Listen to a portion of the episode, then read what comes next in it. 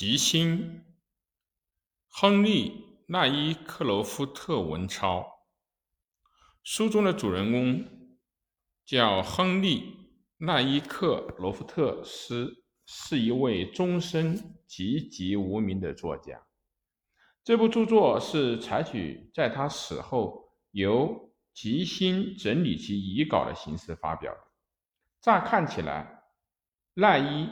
克罗夫特似乎是一边致力于笔耕，一边与贫困斗战斗而了却一生的。可是实际上，他在五十岁的时候，意想不到，根据遗嘱领到了一笔终身的养老金，从此告别文笔生涯，离开了伦敦郊外，搬到了英格兰南部。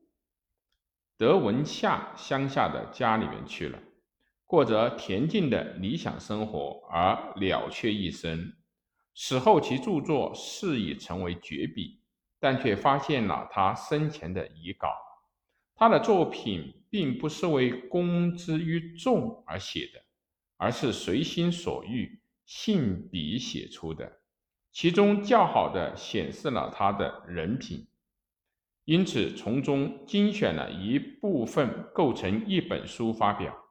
以上是编者吉星在卷头语中所做的说明。全书分为春夏秋冬四个部分，每一部分约由二十五章所组成，各章以随笔的形式描写了季节转变的大自然现象。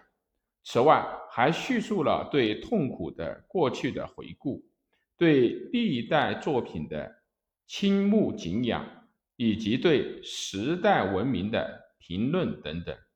主人公赖伊克罗夫特是作者所创造的人物。作者吉星过了一辈子穷困潦倒的生活，因而书中所描写的孤独与平静的生活。正是作者梦寐以求的境地。吉星的小说对乔治·奥格威早期作品的影响也很大。其他的作品有小说《新格鲁伯街》和《狄更斯研究》等。